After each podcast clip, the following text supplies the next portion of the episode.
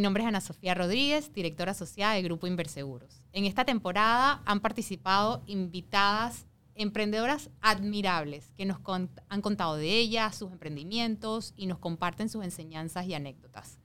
Todo esto en la campaña, en el marco de la campaña Cuidarte es Amarte, cuyo objetivo es concientizar sobre la importancia de la detección temprana del cáncer de mama y es auspiciada por Women Care Center Panamá y Pan American Life Insurance de Panamá.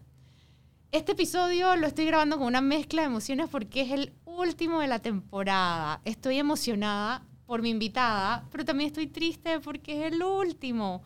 Em, pero sí, mucha emoción, porque a través de esta temporada he escuchado historias llenas de motivación, de emoción, que me han llenado de alegría y espero que a todos ustedes también. Em, todo inspirador. Y espero que cada uno de ustedes eso les haya motivado e inspirado a hacer su cita para su amor. El episodio de hoy no es excepción. Tenemos una invitada muy especial, Paola Elízaga, de Negocios Entre Pañales. Paola es una apasionada y creativa mamá emprendedora, conferencista y experta en estrategia. Es la fundadora de Negocios Entre Pañales, una plataforma de educación online que ha empoderado a miles de mujeres emprendedoras a balancear sus roles de trabajo y maternidad sin dejarse a sí mismas a un lado. Su carrera de marketing inició en el mundo corporativo, donde trabajó 10 años para P&G hasta en el 2016 que llegó Martina y decidió renunciar y explorar el emprendimiento como forma de tener mayor flexibilidad para estar con su familia. Paola es una gran creyente de que las mujeres no tienen que elegir entre un negocio o ser mamás. Ahora vamos a hablar más de eso. Sino que pueden tener ambas opciones al tener flexibilidad de espacio y tiempo. Ahora vamos a compartir las redes sociales de Paola, porque Paola también tiene un podcast en todas las plataformas online y donde comparte herramientas para hacer crecer tu negocio y en la comunidad Negocios entre Pañales. Bienvenida Paola, qué gusto tenerte aquí. Ay, gracias, yo fascinada, me encanta la causa, me encanta hablar contigo y bueno, gracias por, por tenerme aquí con ustedes. Mira, tengo que confesar que yo no me hubiera imaginado, Paola y yo nos conocemos ya desde hace ya tiempo. Yo creo que tiempo. En el primer Digital Marketing Workshop fuiste y eso fue abril del 2016. Martina tenía ocho meses. Ahí está. El que lo puede ver en video puede ver esto. Ay, sí. Ese booklet que hizo Marlene, yo di ese, ese workshop junto con Marlene Franco. El que puede ver esto se da cuenta que Paola todo lo que hace, y después vamos a hablar de eso, de cómo el, la motivación de perfeccionismo de repente está en pausa, pero ella todo lo que hace es lindo, y con una dosis de amor que le pone en todo al punto de que, ¿cuánto fue? Eh, ¿Cuándo es que fue este? fue 2016. Y todavía está aquí intacto, guardado.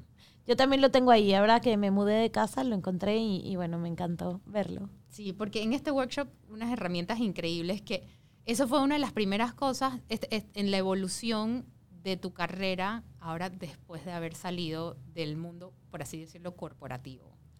Claro, porque primero yo, yo, bueno, yo entré a trabajar al mundo de marketing, estudié marketing y quise entrar a la meca de la mercadotecnia. Em, y ahí estuve trabajando por 10 años. Me encantaba lo que hacía. La verdad es que era, era muy buena en lo que hacía, estaba creciendo muy rápido. Eso fue lo que me trajo a Panamá. Pero cuando me convertí en mamá, pues creo que como a todas las que nos escuchan que son mamás, mi vida cambió 180 grados.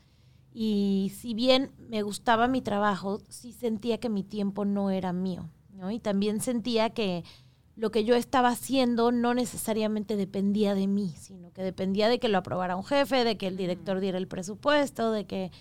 Y para mí es muy importante que mi trabajo no sea solamente algo que me da dinero, sino que sea también algo en donde yo estoy sintiendo que estoy teniendo un impacto en el mundo. Y habían proyectos que trabajabas, como en toda empresa, que de repente llega un jefe y te dice, ¿sabes qué? Está buenísimo, pero no hay presupuesto y, chao, se guarda en un cajón y bye. Y para mí eso me rompió el corazón. Yo decía, bueno, lo podía manejar antes de ser mamá, pero después de ser mamá, o sea, haberle quitado tantas horas del día a tus hijos para trabajar en algo que después ni siquiera va a ver la luz del día. Yo decía, no, no, no va. Ya sentías que era un, el precio por, por el, el, sacrificio ese ya se había vuelto mayor, o sea, ya no era lo mismo que antes. Claro, sobre todo no veía a dónde se estaba yendo ese tiempo que no le daba a mis hijos. Veía solamente dinero, ¿no? Y como que de alguna forma decía, bueno, pero, pero ¿cómo puedo obtener? Claro, el dinero es importante y acá no era que me iba a volver hippie de, de la India y entonces no querer ganar dinero jamás. El, me encanta mi trabajo, me encanta sentirme que estoy creando algo, que estoy ayudando a más personas. Entonces, reconectar con ese propósito, de decir, ok, hay más empresas allá afuera que me necesitan, hay mujeres emprendedoras a las que puedo ayudar con mis conocimientos de marketing. Y así fue que fue naciendo mi negocio, hablando de este mundo de marketing que en vez de que fuera para el consumo masivo, aterrizado a pequeños negocios que en ese momento no se usaban, ¿no? Cuando yo comencé, nadie tenía Instagram, nadie estaba invirtiendo en publicidad, nadie pensaba tener un community manager porque no eran Coca-Cola. Entonces, pues así, poco a poco, con talleres, con, con cursos, con después vinieron mis cursos online, mis plataformas. Eh, y después ya fui descubriendo como todo este otro lado de, de, trabajar y ser mamá que también me moría de ganas de explorar. Ahora bien, tú empezaste como muchas personas lo hacen como en paralelo o tú literal fue, dejo esto y arranco con mi nuevo proyecto. ¿Cómo fue esa evolución? Mira, creo que es algo bien importante, me encanta que me lo preguntes, porque a veces la gente sí piensa que yo casi que nació mi bebé, renuncié, puse mi negocio y fue exitoso un día después, ¿no? Y la verdad es que no fue así. O sea, yo fui una emprendedora de closet por muchos años antes de atreverme a renunciar. Yo, la verdad es que nunca me ha gustado la televisión, no soy mucho de videojuegos, de cosas así. Me encanta leer, me encanta aprender, o sea, soy de las que todas las últimas 30 cosas que he aprendido ha sido gracias a YouTube o tutoriales o TED. Entonces yo veía un montón de contenido y decía, ok, yo quiero tener mi propio blog y abrí mi propio blog a los 13 años. O quiero, eh, no sé, abrir, hablar de marketing digital y empecé mi blog de marketing digital tres años antes de renunciar. Entonces ya había aprendido a programar, a hacer anuncios, a crear blogs, o sea, todo este mundo del Internet que me apasionaba desde mucho tiempo antes de renunciar. De hecho, mis últimos puestos de trabajo corporativos me los dieron en marketing digital porque era la única que sabía porque todavía la empresa ni siquiera nos había entrenado, era porque lo que yo estaba aprendiendo por fuera. Entonces yo me iba a congresos, yo me iba... Entonces todo ese aprendizaje después, cuando renuncio y quiero hacer mi propio negocio, me sirvió. Y no solamente fue el aprendizaje, sino que también yo tenía ya ahorros, ya tenía algo montado, ya tenía una cuenta de Instagram en donde hablaba de todo como este que te contenido. tirando sin paracaídas. Claro, no me tiré al agua, ¿no? Tomé el riesgo de que, pues sí, renunciar al paycheck es durísimo, eh, y empezar a montar algo ya con seriedad. Pero el día uno, cuando yo dije, ok, listo, renuncio, ya no regreso más al mundo corporativo, ya yo tenía un cliente que me había dicho, yo quiero que tú me lleves las redes. Eh, y gracias a esa clienta fue que yo dije, listo, está, está esta parte eh, cubierta, me atrevo, obviamente no es lo mismo que el mundo corporativo, pero no me estoy yendo al vacío. Exacto. Exacto. Y eso es súper importante, yo creo que lo menciones, porque como tú misma dices, a veces las personas piensan que es de la noche a la mañana, de que uno toma una decisión y al día siguiente todo está caminando. Y todo lo contrario, uno tiene que tomar esos pasos para que te encaminen a que esa decisión, que es un riesgo, como todo, entonces aminorar ese riesgo que uno se está tomando al encaminarse en esa, en esa nueva ruta que uno ha Total. Y es que es una decisión que tiene que ser estratégica. Por más que es motivada muchísimo por la emoción, tiene que ser estratégica y también a nivel pareja. Algo que yo hablo mucho es que a nivel pareja tú tienes que hacer un fondo para cuando llegue ese bebé. Tienes que hablar de muchos temas de, ok, ¿cómo va a ser la vida ahora? ¿Cómo, vamos, ¿Cómo voy a recibir yo un sueldo esos meses mientras esté eh, renunciando a mi salario por dedicarle esos meses al bebé? Tampoco es que todo va a salir de mis ahorros, porque el bebé lo estamos teniendo como pareja, si hay una pareja involucrada, ¿no? Claro. Pero entonces todas esas conversaciones se tienen que tener, eh, porque si no llega el momento en donde estás con un bebé en los brazos y la decisión parece ser puramente emocional, y entonces sí te topas con esto de voy a renunciar a mi vida, voy a renunciar a mi trabajo, ya nada de eso es importante, ahora solo quiero ser mamá. Y un día te topas con que, wow, o sea, sí extraño esa otra parte de mí, ¿no? Entonces siempre digo los grises, no ni blanco ni negro, ni, ni dedicarte 100% a trabajar, ni dedicarte 100% a la familia. ¿Cómo puedes encontrar un camino en donde combines ambas? Pero es muy interesante lo que, lo que tú dices, porque en la vida de una mujer muchas veces cuando se, cuando se convierte en mamá, se vuelve también un punto de inflexión en su vida en el sentido de que empiezas a cuestionar ciertas cosas que funcionaban bien hasta ese momento y que a partir de ese momento cambian. Y una de esas es lo que tú quieres del trabajo que vienes haciendo eh, o de la profesión que llevas. Eh, casualmente, en otro de los episodios conversando con Ana Lucía Herrera, ella mencionaba cómo el origen de su emprendimiento se da cuando nace su hija y que ella quería pasar más tiempo con su hija y que ella tenía un trabajo corporativo y dice, no, yo necesito tener más tiempo para mí con mi hija, así que tengo que buscar algo que, que me permita seguir haciendo lo que quiero, pero con la flexibilidad también que necesito. Eh, entonces es el mismo para tu caso y también lo vemos hasta con personas tan famosas eh, como eh, que toman decisiones profesionales a raíz de que llegan los hijos a su vida y cómo cambiar o cómo integrar eso a esa nueva etapa, ¿no? Total. Y así también nace de alguna forma Negocios Entre Pañales y la comunidad de Negocios Entre Pañales. 100%. Que, que está aniversario. Sí, estamos cumpliendo tres años en la comunidad de Negocios Entre Pañales porque lo, lo, bueno, lo primero que vino fue yo empezar a hacer community management, tener una agencia. Dos años después, eh, que yo todo lo que había aprendido, empecé a ver que había sido gracias a los podcasts. Es que esta es una herramienta buenísima para las mamás que estamos empujando una carriola, un cochecito, o que estamos con un bebé dormido en brazos y no puedes tener mucho ruido, que estás en el carro esperando que un bebé salga de su clase. Em, entonces, esta es una gran herramienta. ¿Cómo puedo hacer la mía? Y en el 2017 inicia Negocios entre Pañales el podcast. Primero vino el podcast. Primero vino el podcast que ya tiene cinco años. El podcast viene antes de que tú primero empezaste también haciendo los cursos, los seminarios. Presenciales. yo empecé con cursos, seminarios presenciales, tenía mi agencia de community management y nace el podcast como, como una forma de poder ayudar a otras mamás que querían crecer sus negocios y tal vez no podían ser mis clientes de community management porque en ese momento no, no tenían para, para incorporar eso a su, a su presupuesto de marca. Y tú desde el principio estabas muy clara que lo que querías llegar era a otras mamás que querían hacer crecer sus emprendimientos, de, eh, pero que eran otras mamás. Claro.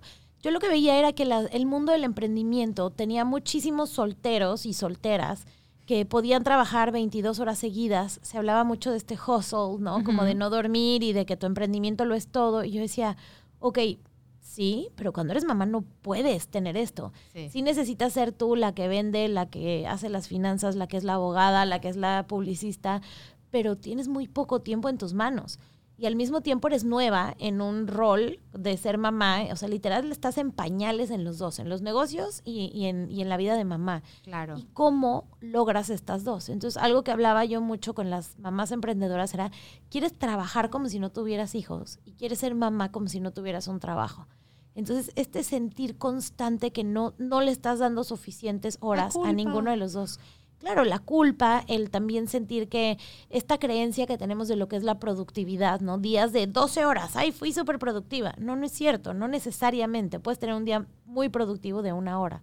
Entonces, con eso en mente fue que yo empecé este podcast en donde dije, a ver, las mamás emprendedoras somos un tipo muy distinto de emprendedoras porque queremos herramientas que nos permiten automatizar. Necesitamos negocios que sean muy redituables para poder trabajar pocas horas. Necesitamos hacernos de una red en donde tengamos referentes de otras mujeres que lo han logrado. Y no solamente preguntarle, ay, ¿qué se siente llegar ahí arriba? Sino, ¿cómo le hiciste? Exacto. ¿Cómo organizaste tu casa para que no requiriera tanto tiempo de ti y poder delegarle la comida a alguien más? ¿Cómo haces cuando tienes que ir a un viaje de trabajo y tu esposo te dice que no sabe ni qué se ponen los niños, ni qué comen, ni qué medicina darles? ¿Sabes cómo, cómo es el día a día de una mamá que llega tan alto? Porque la realidad es que la que lo está escuchando no solamente quiere aplaudirle a la que está ahí arriba, quiere saber cómo le hizo para hacerlo ella también. Exacto. Entonces, negocios entre pañales es eso, es hablar de todo el día a día que hace que una mujer pueda llegar así de alto para que las demás también logremos lo mismo. Y lo haces también de una forma, creo que, y es lo que yo he experimentado en tus redes sociales y también escuchando el podcast, es que lo haces desde un punto también de vulnerabilidad. O sea, no, no es solo decir, bueno, esto es lo que me funcionó, sino que también eres muy franca sobre lo que no ha funcionado y, y también eres muy sincera con tus emociones al respecto y en general, no solo de las, de las estrategias, de lo que yo he visto también es de, de, tus sentimientos, eh, de, del el crecimiento de los niños, de las cosas que salen bien, de lo que no sale bien, eh, de la culpa.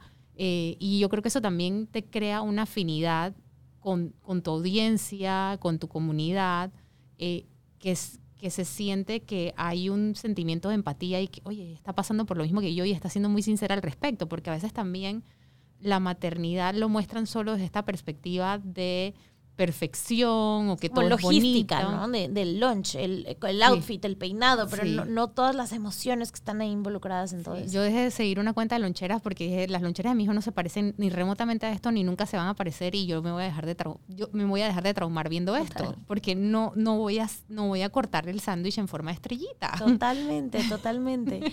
y parte de lo que nos pasa a las mamás emprendedoras y a las mujeres en general es que y, a ver, a los seres humanos, lo que pasa es que las mujeres somos más de hablar de eso. Desafortunadamente los hombres están como encarcelados al, punto de no poder hablar de sus emociones como, como quisieran o como deberían de poder.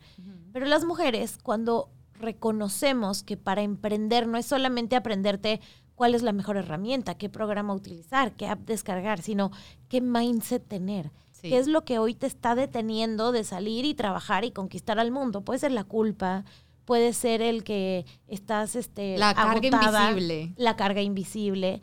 Eh, el que te está dando síndrome de impostor. Entonces, cuando nosotros hablamos de todo esto que es emocional y tú empiezas a desatorar eso, después la emprendedora se come al mundo. Pero hubo un trabajo de mindset detrás. Entonces, reconocemos, y es parte de ser mamá y emprendedora, que lo que te está deteniendo no es solamente no saberte la herramienta financiera o el cómo ir a vender allá afuera, sino son un montón de cosas emocionales en las que también hay que trabajar. Y ahí es en donde viene esta parte lindísima de la comunidad de negocios entre pañales, porque una cosa es escuchar un episodio que te hablen de la culpa y otra cosa es ponerte a hacer un ensayo en donde digas, ok, ¿qué me da más culpa, no? Estoy culpable en mi casa por no ser yo la que está dejando la ropa blanca impecable, o estoy culpable con mis hijos por no ser yo quien los recibe del bus cuando llegan del colegio, o estoy culpable con mi suegra porque no estoy siendo la esposa que todas las noches está perfecta y esperando al esposo con un whisky en la... las chancletitas peluditas. Exacto, exacto. Entonces, hablar de todo esto que nos está pasando ocurre ahí en la comunidad de negocios entre pañales y es muy lindo porque este, este compartir en tribu con personas que comparten tus mismos intereses es muy importante, ¿no? El, el, el, hacerte vulnerable y reconocer que hay otras personas allá afuera viviendo lo mismo. Ahora bien, en la comunidad no solo eh, no es un solo el compartir de tus de, de tu aprendizaje y de tus estrategias, sino que también tú traes a la comunidad una serie de profesionales que, le que imparten charlas, que le dan información a todos los miembros de la comunidad. Si me, si me puedes contar un poquito también de cómo la comunidad ha evolucionado, porque sí, empezó contigo, pero también la has enriquecido con estas participaciones. Sí. Bueno, realmente la comunidad, yo soy una estudiante más. O sea, en la comunidad nos reunimos todos los miércoles y hay distintos masterclasses, desde descubrir tu pasión para los que quieren emprender y no saben en qué emprender, desde cómo manejar tus finanzas personales para las que internamente en casa no, no están logrando ahorrar o, liberarse de deuda como quisieran, eh, cómo hablar de tus sentimientos con tu pareja, ¿no? Desde, desde cosas así súper, eh, a nivel personal y a nivel financiero, como, ok, te encuentras a la persona ideal que va a invertir en tu negocio en un elevador, entonces vamos a practicar tu elevator speech 20 veces hasta que lo tengas dominado. Entonces, es un taller en donde trabajamos a la emprendedora 360. Nos reunimos todos los miércoles de forma virtual y nos vemos como una vez al mes eh, en eventos presenciales. Ahora hay muchas que ya no solamente están en Panamá, están en Europa, en México, están en México, en Estados Unidos, están en Brasil, en Argentina. Entonces, obviamente esto de vernos, pues no es tanto como quisiéramos. Algún día haremos como una reunión en donde ojalá todas puedan venir pero mucho ha sido virtual. Pero se han hecho ahora sí que unas alianzas increíbles. De repente veo que entre dos lanzaron un podcast o se hicieron socias para un negocio, están colaborando. Entonces ha sido una comunidad muy linda que permite justamente esta vulnerabilidad. Tenemos un grupo en donde cada que alguien tiene algo que hablar o algo que le está, este, pero sí que apretando la garganta, eh, una sección de desahogo entramos, contamos qué nos está pasando y las demás pues te escuchan, te, cuentan cómo les ha ido a ellas y, simplemente el saber que tienes un espacio de otras mujeres con quien compartirlo hace que todo, todo se sienta mejor. Ahora bien, como, como yo misma dije, la comunidad ha ido creciendo, evolucionando, enriqueciéndose. Yo pensando en la Paola, que es mamá de tres, esposa, eso requiere más tiempo de ti. Es más, yo me quedo asombrada de la cantidad de contenido que, que emite la comunidad. Y yo digo, ¿en qué momento Paola saca el tiempo para todo esto? Entonces, como dijiste antes, así mismo como se hace en la pregunta, oye, ¿ella cómo hizo esto? Eh, yo, he visto también que ha habido una evolución en la comunidad. ¿Cómo hace Paola para ponerse todos esos sombreros? Sé que eso ha, dado a luz al final un TED Talk. Eh, felicidades por el TED Talk. Gracias. Donde hablas de tus herramientas y hablas de por qué las mamás no tienen tiempo y compartes una serie de herramientas de ello. Esas son las que tú personalmente has utilizado y que te ha permitido ese crecimiento de la comunidad, de negocios entre pañales imagino que deben haber más aparte de las que compartes en el TED Cuéntanos un poquito de 100%. Yo creo que ese es un aprendizaje de, de, toda mi vida, ¿no? Yo soy, como muchas mujeres somos, una, una perfeccionista ahora en rehabilitación. A mí me encanta, o sea, yo me dan, y, y para eso me entrenaron el ojo en marketing, ¿no? Yo veía un eh, diseño increíble que me había dado la agencia y yo tenía que fijarme si el pantone de la letra no era exactamente el pantone de la marca. Entonces, sí tengo el ojo entrenado como a encontrar eh, el defecto. Y bueno, obviamente ahora eh, hay cosas en donde digo, si yo me pongo a trabajar 10 horas en que ese arte quede perfecto, se me fue mi día. Y mi día realmente eso no es lo más importante, porque hoy no tengo eh, todas las horas ilimitadas que quisiera. Entonces, ¿en qué me voy a enfocar el día de hoy? Entonces, así que son muchas, creo que mucho trabajo a nivel de perfeccionismo, a nivel de delegar, a nivel de, obviamente, tener un equipo de trabajo que está conmigo y todo eso es parte de lo que he ido eh, pues compartiendo en la comunidad y haciendo, haciendo que las demás puedan también eh, ver estas herramientas para liberarse de muchas cosas que a veces a las mujeres nos tienen sin tiempo. En este camino creo que obviamente está nuestra pareja involucrada y ahí es en donde hablamos también mucho de la carga invisible, ¿no? el, el peso de ser mujer más allá del ser mamá y trabajar, porque a veces yo creo que lo que lo que más nos consume no es necesariamente los hijos hasta cierta edad, ¿no? Cuando ya te empiezan a ir al, jardín, te das cuenta que, los niños no necesariamente te quitan tanto tiempo porque ellos están contigo, ellos se distraen, ellos este, están jugando, pero el peso de la casa termina siendo el que muchas veces te, te da para abajo. o sea, el tema de hacer las comidas, lavar la ropa, limpiar los cuartos, organizar todo. Y lo que generalmente detiene a muchas mujeres de ir allá afuera a trabajar. Porque es bueno, y si yo trabajo, ¿quién les hace de comer? ¿Quién los cuida? ¿Quién limpia? ¿Quién organiza? Eh, y, ahí es en donde decimos, bueno, ¿cómo podemos eh, soltar esa carga de la casa? Y aparte la carga invisible, que es todas las tareas que como mujeres tenemos en la cabeza. El cumpleaños de mi tía, el regalito del cumpleaños. Post-its. ven el TED Talk y van, van a entender un poquito más de eso. Pero en el TED Talk también mencionas algo que me, me, llamó mucho la atención y me impactó mucho cuando, cuando pude verlo y es que hablas de la glorificación del sacrificio. Y eso es muy latino. Las latinas, mientras más sacrificada como mamá, y que eh, más yo me sienta que me sacrifico los hijos, más me siento que soy mejor mamá. Y es también como, hablas también de quitarnos ese chip. Sí, yo creo que, a ver, esto viene de, de, de, muchos años atrás. Yo lo veo todavía más presente en las mexicanas. Yo, por ejemplo, siento que en Panamá, en Venezuela, en Colombia, no lo veo tanto. Pero es mucho producto de, de toda la televisión. Casi yo te voy a presentar a mi mamá, pero si escucha esto, entonces después me va a dejar de hablar. Así que, no, mami, no dije eso. es mucho, yo creo, eh, parte de la publicidad que hemos visto, ¿no? De si tiene el cuello blanco, se va a sacar 10 en la clase de matemáticas y va a saber que es porque su mamá estaba detrás de él tallando los cuellos todas las mañanas.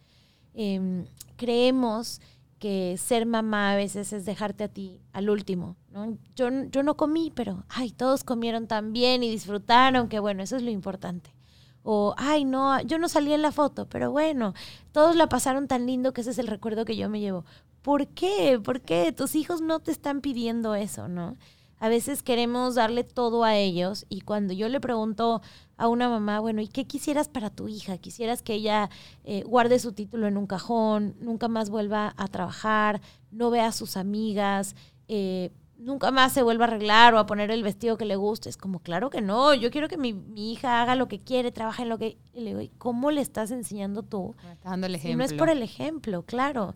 Entonces creemos que, que a veces la crianza es solamente de decir y no nos damos cuenta que es de transmitir. Y si tú, si no te ven a ti enamorada de tu trabajo, tú no vas a poderles transmitir amor por un trabajo, ¿no? Y si no te ven a ti poner límites a, situaciones familiares que tal vez no, no, te están enriqueciendo, ellos tampoco van a aprender a ponerlas en su vida.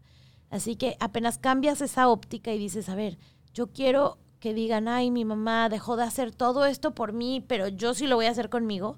O más bien decir, mi mamá fue un ejemplo de la persona en la que yo me quiero convertir y no porque era feliz en su vida y en sus zapatos y con sus amigas, significa que me quería menos. Al revés, era una persona que estaba muy completa en todos los sentidos y eso la permitía amarme todavía más. Que es, que a veces perdemos de foco la importancia del ejemplo en los niños. Casualmente, hace unos meses estaba escuchando, eh, tuve la oportunidad de estar, en un evento con Angela Duckworth y una de las preguntas que le hacían era, ¿cómo le enseñas grit? Eh, que es el, el libro famoso de ella. ¿Cómo le enseñas grit a los niños? Eh, resiliencia, que es la palabra a veces que se escucha en español para traducirla. Y ella decía, con el ejemplo, a veces perdemos muy, mucho de vista que los niños nos están viendo todo el tiempo. Entonces, si tú quieres un niño resiliente, que tenga grit, tú lo primero que le tienes que mostrar es que tú eres resiliente.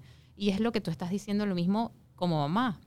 Si yo quiero que mi hija el día de mañana no, no siga ciertos ejemplos que yo le estoy dando, por quien tengo que comenzar es por mí y que ella vea una mamá diferente, una mamá feliz, una mamá llena, una mamá realizada. Eh, y eso es lo que los niños quieren al final, que su mamá esté bien. La mamá está bien, el niño está bien. Total, total. Eh, y, y me parece muy bonito que tú hayas decidido hacer un TED Talk compartiendo eso para que muchas mamás alrededor del mundo puedan empatizar, pero no solo eso, sino encontrarse y agarrar esa fortaleza para tomar esas decisiones y implementar esas estrategias que les das en ese TED Talk de cómo poder tomar control de su vida y de su tiempo. Claro. Es algo que, a ver, a mí, para mí vino como un regalo con el, con el tercer hijo. Me hubiera encantado saberlo con el primero, bueno, la primera, el segundo, pero fue algo que me trajo mi tercer bebé. Tini vino a sacudir las cosas. Mi, Tini hermoso. A veces eh, con el primer hijo no nos damos cuenta de cuánto tiempo tenemos y, queremos seguir haciéndolo todo y todo perfecto y todo. El segundo todavía medio permite, ¿no? Porque los pones en un combo, los llevas a los dos al, mismo lugar y, puedes medio seguir siendo esa mamá que todo lo hace. Con el tercero ya no puedes. O sea, el tercero hay caos. Este, hay una fiesta en un momento, hay una clase en otro momento, hay un niño enfermo al mismo tiempo. Entonces, te tienes que dividir, tienes que elegir, tienes que priorizar, tienes que delegar, tienes que dejar de ser perfeccionista. Eh, y este caos, cuando lo abrazas, es hermoso, pero si no lo abrazas y no entiendes las lecciones con las que viene, pues no hay forma que a, la que llegues a eso. Y a mí el tercero vino con dos regalos además muy importantes. El primero es que vino en pandemia. Entonces, pandemia era caos sobre caos sobre caos. Que ahí es donde viene el el, Tini, claro, porque era cuarentini. Entonces estábamos en la cuarentena, que en teoría duraba 40 días y, vino el bebé. Eh, que no sabíamos si era niña o niño, entonces le decíamos Tini. Después se llamó Agustín para también mantener este Tini. Eh, y el otro regalo grande con el que vino Agustín fue con una condición médica de un glaucoma en donde a los tres meses cuando yo decía, bueno, listo, mi bebé perfecto, que no llora, que ya yo sé ser mamá y ya no me complico, ya, eh, ya sé perfectamente todos los productos y los baby things que tengo que tener.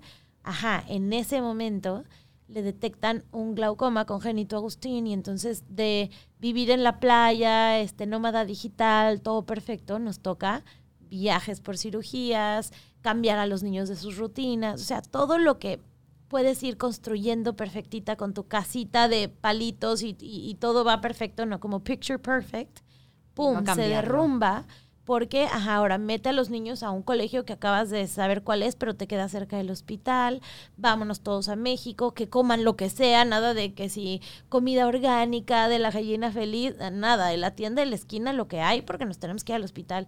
Entonces, ese caos, de nuevo caos con caos con caos, me hizo ver lo que realmente era importante. Y lo que realmente era importante era estar yo bien, estar yo tranquila para poder tener a mis hijos ahí. Y te hizo ver ciertas cosas que tal vez estaban en tu rutina, que tal vez no eran tan importantes y que si desaparecían no pasaba nada. Claro.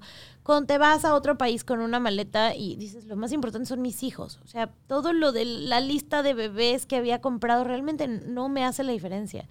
Eh, o, lo más importante al final es abrazarlos, estar con ellos, hablar también de que nosotros estamos viviendo un momento difícil y no esconderles este momento tan importante para toda la familia, porque al final ellos van a ver cómo sus papás resolvieron un problema, atravesaron una situación difícil. Entonces, todo eso tiene mucho más crecimiento eh, que, que, escondérselos, ¿no? Y dejarlos tal vez eh, mientras nosotros como papás íbamos a, atender esa parte. Y, y yo que te pude ver durante ese proceso, me llamó mucho la atención que tú, lo mismo como había sido toda la distancia en el sentido en, tus redes sociales, con la comunidad tan abierta y tan espontánea, con todo lo que pasaba en tu vida, en ese momento tan difícil, a veces en vez de cerrarte y decir, ok, este necesito mi momento y mi espacio, tú seguiste compartiendo todo eso. Sí.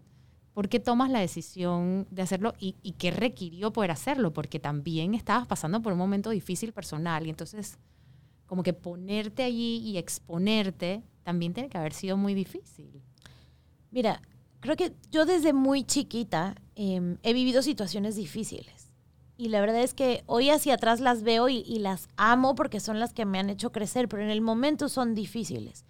Y lo que a mí siempre me ayuda es hablarlo y darme cuenta que no soy la única.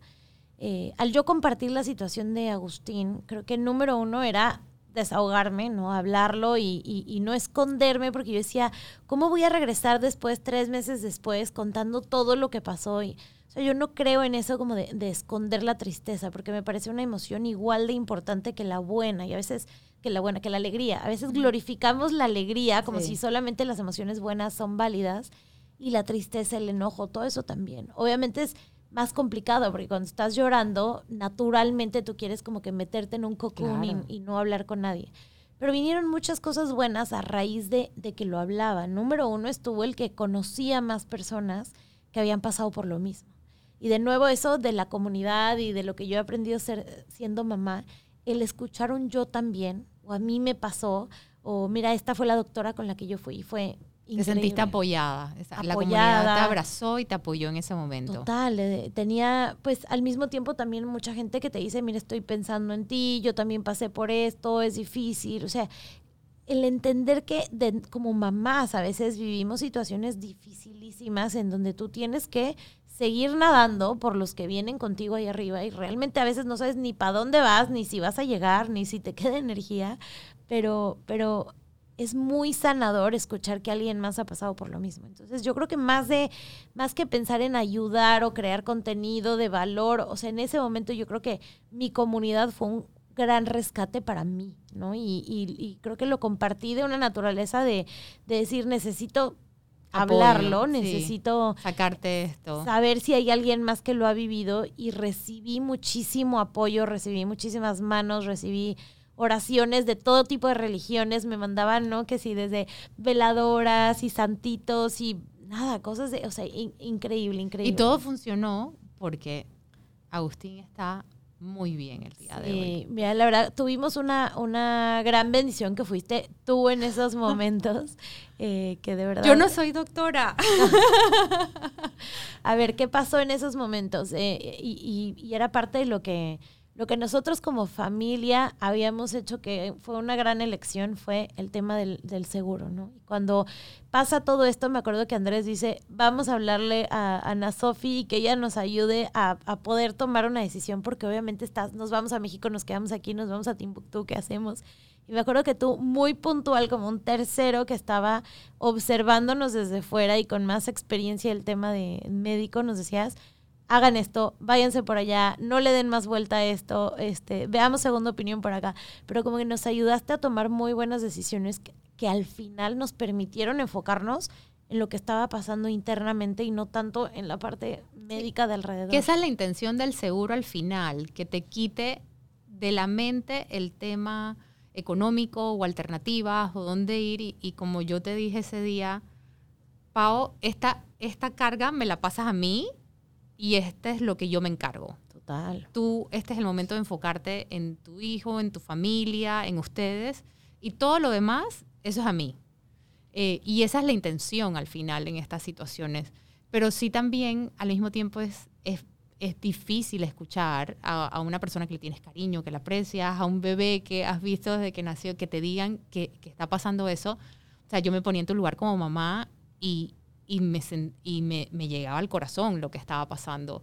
Y, y, por eso es que también en ese sentido tú quieres como mamá te pones en el lugar y dices, ok, como mamá, ¿yo qué necesitaría en este momento? Ok, que me quiten todo lo que no sea indispensable encima. Y eso es lo que yo trato. De que en ese momento la persona que está pasando por esa situación, lo último que se tenga que preocupar es por temas de seguro y todo esto, y lo que se concentre es en lo que ella solo le puede dar a su hijo o a su esposo o, ella misma, que sea la que está pasando por esa situación. Eh, porque en verdad necesitan es concentrarse en ellos. Claro. Eh, y aparte también, digo, lo bonito de tu historia es que tiene un final feliz, o sea, que a raíz de todas las decisiones y las cosas que se dieron bien en lo que ustedes hicieron en el tratamiento, él está muy bien el día de hoy. Y, la verdad es que a mí me ponía muy contenta cada vez que él salía de una cirugía y me llegaba tu mensaje o el de Andrés, dije, salió bien, eres, ah, salió bien. Eh, y esto fuimos a la revisión y salió bien, ah, salió bien. Eh, porque uno, eh, uno es testigo de historias de, noticias tristes, pero también se pone muy feliz cuando es testigo de las noticias felices, como en el caso tuyo. Ay, sí. Eh, bueno, ahorita está ya un año, un año de la última cirugía, así que estamos en la casa de verdad que bien contentos, viéndolo crecer, viéndolo tener todos estos milestones de un, de un bebé normal, lo cual después de haber vivido todo el caos es como, wow, o sea, uno se vuelve muy agradecido de las cosas naturales de un bebé, ¿no? De un, de un berrinche, de que voltea a ver a los hermanos y les tire el ego. Es como, ay, qué bueno, está viviendo todos esos momentos. Así es, así es. Y eso yo me imagino que también ha marcado para ti, así mismo como cuando nació Martina, que decidiste, bueno, este es mi momento de hacer esto. Yo me imagino que todo esto que pasó con Tini también ha marcado en ti una serie de cosas y una serie de cambios también en tu vida. 100%, o sea, yo creo que, y en general, ¿no? Como después de todo este caos, eh, mucho lo que vimos es ser lo más prácticos posible, eh, hablar muchísimo de las emociones en frente de los niños, eh, acostumbrarnos a que, pues, lo más importante que tenemos somos nosotros cinco y al fin del mundo, pase lo que pase, nos vamos juntos.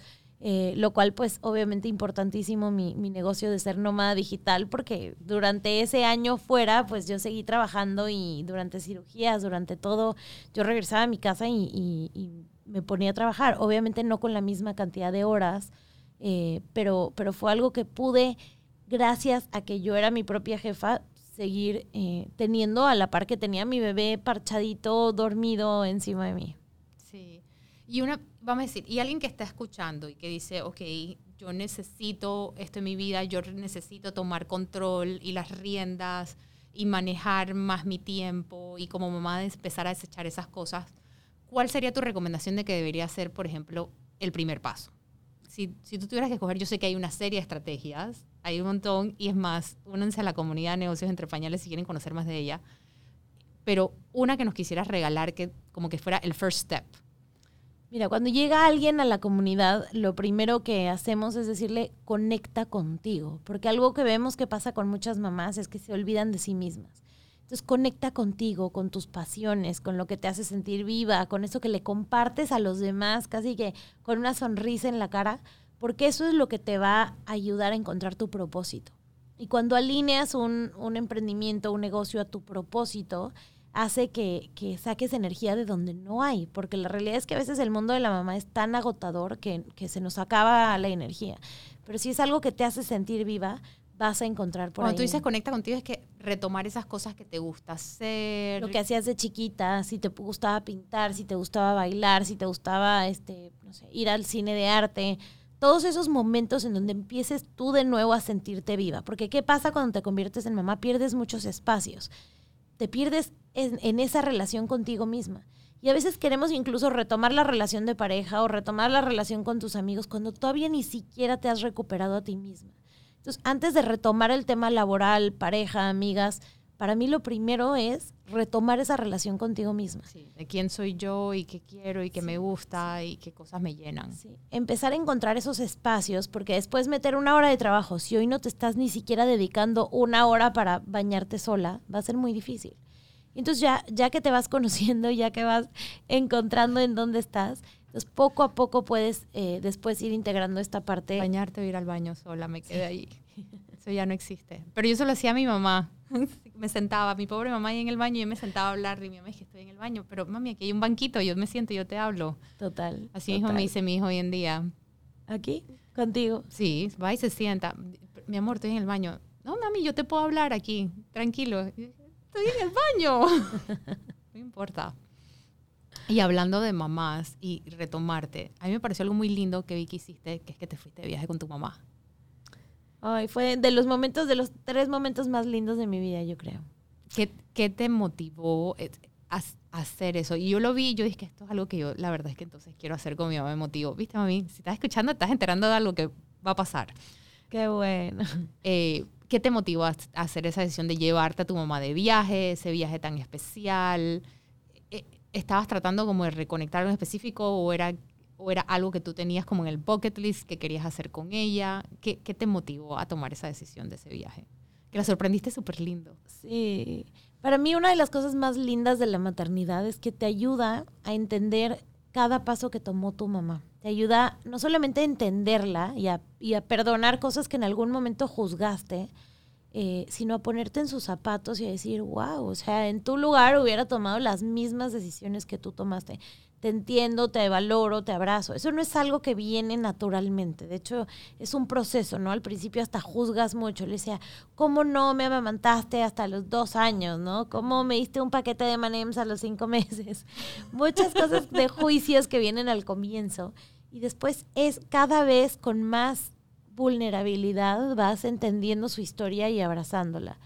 Eh, eso va ligado también a que mi, mi lenguaje del amor es el tiempo de calidad. Entonces, parte de lo que yo digo es, o sea, quiero, quiero gozármela, quiero vivirla, quiero entrevistarla de por qué pensaba de esa forma, por qué, cómo fue mi vida de chiquita. O sea, esos momentos de calidad con ella, eh, rara vez los puedo tener cuando están mis tres chiquitos encima, porque es, eh, te llaman y juegan y cuentan historias. y Entonces yo quería volver a también conectar con ella como hija, volver a eh, vivir esos espacios Un tiempo de calidad presentes. Sí, consentirla, porque yo creo que a veces lo que nos pasa como mamás es le damos todo a nuestros hijos y nuestros hijos se lo dan a sus hijos, pero como que ese amor se sigue yendo para abajo y para abajo y para abajo y como mamá nunca lo recibes de regreso. Entonces, para mí también es bien importante reconocerle a ella en vida y no muchos años después, que ya no esté, porque es una realidad, eventualmente no va a estar conmigo eh, reconocerle en vida, pues todo lo que la amo, todo lo que le agradezco, la, la vida que me dio, las lecciones que me dio, eh, que, que, de alguna forma, pues no de alguna forma, 100% me han hecho quién soy yo, ¿no? Entonces, el, el poder eh, tenerle en vivo y, y, y, escuchar esas historias con calma y darnos un espacio para nosotros dos fue de los regalos más bonitos que he tenido. Qué bonito eso. Y, y, y, qué, qué bueno, y muchas gracias que nos estás compartiendo ese mensaje, porque yo creo que a más de uno o una, porque esto aplica no solo para las mujeres, sino también los hombres, ya sea con su mamá o con su papá, eh, tener esas reflexiones y, em, y, empezar a retomar esas relaciones y hacer esas conexiones, porque no necesariamente es que te tienes que ir de viaje para hacer esas conexiones con que empieces a ir a almorzar con ellos una vez a la semana o visitarlos más es todo en camino a, eso que tú estás diciendo, de, hacer esa conexión de vuelta y devolver ese amor que tanto nos han dado nuestros padres. Yo creo que algo muy peligroso del ser humano es que lo único que tenemos seguro es la muerte, pero nos comportamos en el día a día como si la muerte no existiera, ¿no? Y, y, distribuimos nuestro tiempo como si fuera infinito. Y cuando te das cuenta que el tiempo es finito, que las personas que están contigo no van a estar más, algún día, que tú mismo no vas a estar más aquí, entonces empiezas a ver cada momento que estás viviendo de una forma distinta. Para mí, mi trabajo, ¿no? Tiene que ser algo que me, que me llene. Mi relación con mis hijos tiene que ser algo que les haga la diferencia hoy, no a sus 18 o a sus 25 años. Mi relación con mis papás también. Y entonces sé que no estoy al punto donde quisiera estar, obviamente, pero, pero sí puedo cada vez estar más tranquila y decir, bueno, si me muero mañana, ¿qué me falta? Y si me muero mañana, ¿qué me falta? Y como que hacerme esa pregunta constantemente me hace sentir más en paz con los días que tengo, porque no, no sé si voy a vivir 78 años como dicen. Y hasta cierto punto estás viviendo, estás viviendo más la vida porque estás tomando las decisiones que te llevan a vivirla mejor. Tal cual. Y si no estás, entonces a haberle dejado una mejor calidad de vida a los que están contigo. Tal cual, tal cual, así es. Qué bueno. Oye, Paola, antes de terminar, yo sé y quiero que que tú misma lo digas, porque yo sé que nos traes un regalo para todos los que nos están escuchando en el podcast, para todas las que nos están escuchando. Hemos hablado bastante de la comunidad, así que en conmemoración de ese aniversario, ese tercer aniversario que están celebrando en, el mes de octubre de la comunidad, nos trajiste un regalo para la audiencia de Seutips. Para los que estén escuchando el episodio y quieran formar parte de la comunidad, entonces lo único que necesitamos es que den clic en el link de este episodio que les va a venir en debajo en la descripción, yo se lo voy a dar a Ana Sofi, y van a poder mandarnos un mensaje para tener, número uno, una, una aplicación inmediata a la comunidad de negocios entre pañales, y número dos, un mes gratis eh, para participar en la comunidad. Buenísimo. Buenísimo. Mucha, espero que muchas lo puedan aprovechar y sobre todo el tema de que tengan admisión inmediata, eso es un super plus porque Paola solo abre inscripciones a la comunidad en ciertos periodos del año. Así Cada tres meses. Sí, así, que, de ahí están teniendo como un pase por Go expedito. Y lo otro es que están teniendo el primer mes gratis. Así que eso es un súper regalo. Gracias, Pau. Gracias a usted. Y todo esto como parte y en conmemoración de la campaña Cuidarte es Amarte, que hablando con Pau antes de esta entrevista, me comentó un link súper interesante sobre el tema de... Eh, la lactancia y cómo tú estabas en los grupos de lactancia y cómo todo esto es como full circle con el tema de el, cuidado, el cáncer de mama y, todo esto. Quiero que me cuentes un poquito de eso antes de cerrar este episodio. Ay, eso, yo creo que para mí el, el tema de amamantar y el tema de, de, protegerte del cáncer de mama fue algo que definitivamente marcó después mi vida como emprendedora. Cuando yo tenía a Martina chiquita, de tal vez dos o tres meses, eh, en un grupo de lactancia, en un chat en el que estaba, empezaron a hablar de cómo amamantar hace que ciertas hormonas de nuestro cuerpo no estén activas durante ese periodo y que al prolongar la lactancia, lo más posible, lo que cada una decida, son años en donde ayudas a, tu cuerpo, al no recibir esas hormonas, a reducir el riesgo que tiene de tener eh, cáncer de mama. Y me pareció súper lindo porque hasta ese momento yo creía que lo único que podíamos hacer era la detección oportuna. Pero aprender que también podíamos hacer algo que era amamantar para reducir tus probabilidades de tener cáncer de mama. Era como, wow, o sea, podemos hacer algo, ¿no? Porque sabemos del ejercicio y de comer sano, pero también amamantar reduce eh, el, el riesgo de cáncer de mama.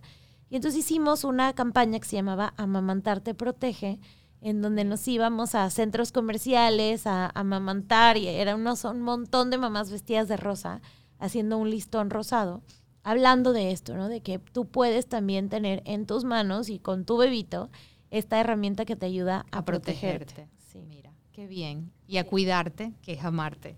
Totalmente. Mira, me encanta entonces que, que hayas compartido eso con, con, nuestra audiencia para que también sepan que hay maneras también de que mejorar tus probabilidades y tratar de prevenir también el cáncer de mama. Total. Así, muchas gracias nuevamente, Paola, por todo lo que has compartido, por las anécdotas, por tus historias del emprendimiento, por el regalo y la invitación a participar en la comunidad Negocios entre Pañales y por motivarnos a muchas a hacer cambios en nuestra vida que nos permitan retomar ese tiempo, centrarnos en nosotras un poco más y convertirnos en mejores roles, eh, role models o modelos para nuestros hijos. Así que muchas gracias, Pau, por tu tiempo el día de hoy. Qué gusto tenerte aquí en Ceutips. Fascinada de estar aquí con ustedes y bueno, feliz de, tener esta, esta plática contigo que siempre es tan enriquecedora. Gracias. Y les recuerdo nuevamente, agenda tu cita para tu mamografía hoy porque cuidarte es amarte y agradecerle a nuestros patrocinadores de esta temporada de Ceutips, Women Care Center Panamá y Pan American Life Insurance de Panamá por unirse a la campaña Cuidarte es amarte y permitirnos a lo largo de la misma poder compartir toda esta información tan interesante y agradecerle una vez más a todas las invitadas que hemos tenido a lo largo de estos episodios que nos han compartido de corazón sus anécdotas, sus historias y nos han motivado a cada día a ser mejores. Gracias a todos ustedes por escucharnos y que tengan un feliz día.